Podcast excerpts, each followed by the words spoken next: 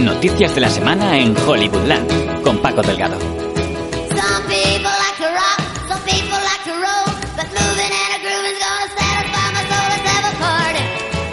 Encaramos la última semana de noviembre de Hollywoodland sin noticias de acoso sexual. Nos dan un descanso, pero eso sí, sin nada bueno en el horizonte, porque bueno, de todo esto de los estudios de Hollywood no puede salir nada bueno.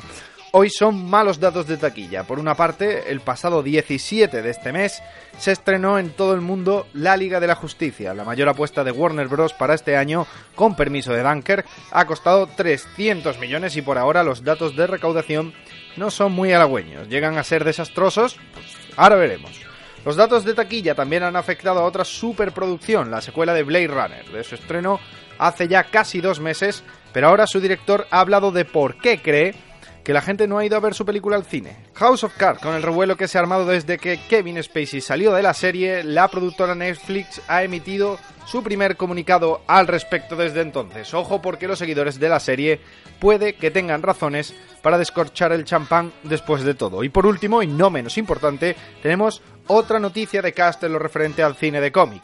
Marvel Studios ha atado en corto nada más y nada menos que a uno de los actores británicos más conocidos y mejor pagados del momento. Vamos a darle al play y no os hago más de esperar. Empezamos ya Hollywoodland.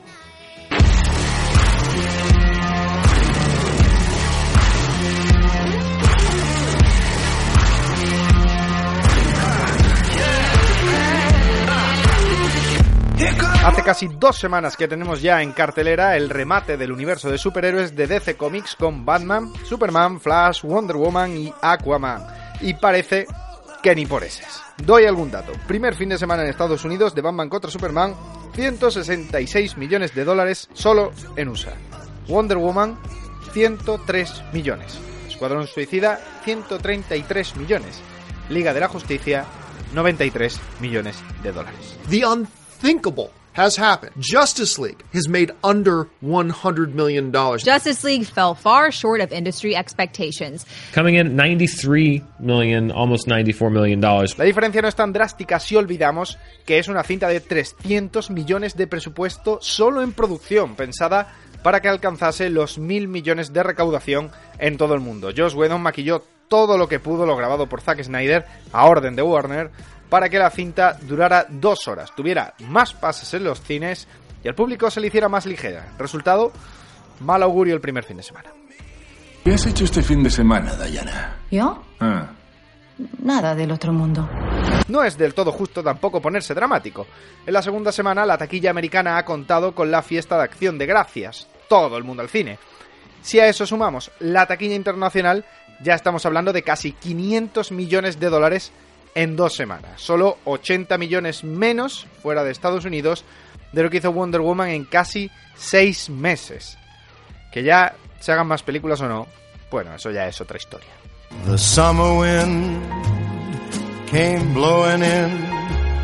From across the sea. Hablando de malos resultados de taquilla, una de las películas más aclamadas por la crítica este año, Blade Runner 2049, consiguió 252 millones de dólares en todo el mundo, con un presupuesto de 150 millones. Si le sumamos la promoción y el marketing, el total ascendería a 250 millones que ha recogido. Es probable que ni cuadraran las cuentas. Sobre esto se ha referido ahora su director, Denis Villeneuve. Todavía lo estoy digiriendo. Tuve las mejores críticas de mi vida. Ninguna fue recibida tan bien. Y al mismo tiempo, la taquilla en Estados Unidos fue decepcionante. Porque esas películas son caras. Todavía hará mucho dinero, pero no lo suficiente. Quizás porque la gente no está suficientemente familiarizada con el universo. El hecho es que la película es larga. No sé. Todavía es un misterio para mí. Si la historia de Denis Villeneuve es cierta, podría aplicarse también a los 400 millones que consiguió Mad Max Furia en la carretera. Ambas cintas recogen el testigo de una generación ya envejecida y preeminentemente masculina. Eso sí, una cuenta con Harrison Ford. Eres Polly. Una vez tuve tu trabajo. Antes era más sencillo. ¿Qué quieres? Hacerte unas preguntas. ¿Qué pasó? Oculté mi rastro. Encripté los registros. Nos estaban dando caza. Puede que esté en lo cierto Villeneuve, o puede que no sea lo mismo hacer una película que guste a todos los críticos a una película que gusta a todo el mundo.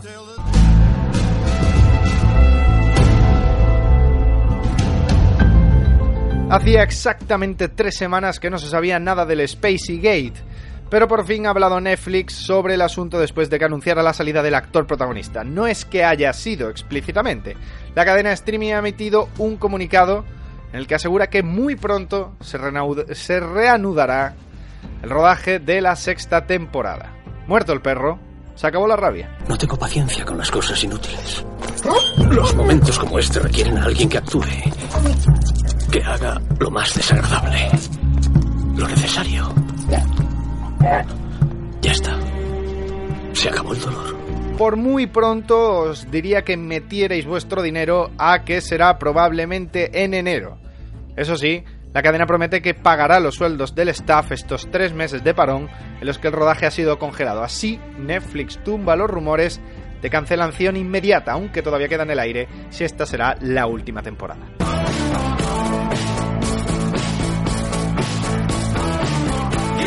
Marvel Studios ya no es solo una máquina de hacer billetes, también es un gran fotocall de actores de primera fila que entran de muy buena gana a proyectos de un año de compromiso y seis películas de contrato. Es el caso del conocidísimo actor británico Jude Law. Ahora me doy cuenta de lo importante que eres para mí. Hasta hace poco no era capaz de ver cuán poderosa puedes ser en las manos adecuadas. Pensaba que eras un simple peón, pero resulta que eres una pieza mucho más importante y sería un estúpido si no me beneficiara de ello. Protagonista de películas como Closer, Rey Arturo o Sherlock Holmes, ahora se unirá a Brie Larson en Capitana Marvel. Así se une a la lista de otros de primera línea como Glenn Close, Robert Redford, Jeff Bridges o William Hart. Sobre este paseo particular de la fama sacó pecho la cabeza de Marvel Studios, Kevin Feige. La primera elección de casting que hicimos como nuestro propio estudio fue Robert Downey Jr. como Tony Stark, y eso pone el listón muy muy alto, y cada vez que traemos a alguien, aunque sea un secundario y sobre todo si es un principal, necesitamos alcanzar ese listón si es posible. Además, junto a Jude Law y Brie Larson estarán Samuel L. Jackson, que ya repite por quinta vez en la saga, y se espera el fichaje del actor australiano Ben Mendelssohn, algo que está muy cerca pero el que fuera villano de Star Wars Rock One no termina de confirmar.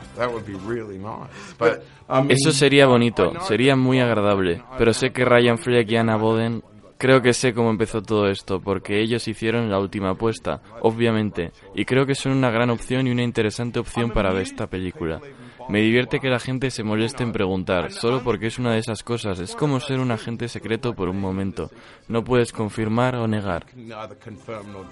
Y esto es todo lo que tenemos esta semana en la actualidad, aunque hay una última información, el productor Harvey Weinstein está oficialmente fuera también del Sindicato de Directores de América. Sigue la caída. Donde no caemos es en Hollywoodland, que volverá la semana que viene con todo lo que ocurra en la meca del cine. Les ha hablado Paco Delgado.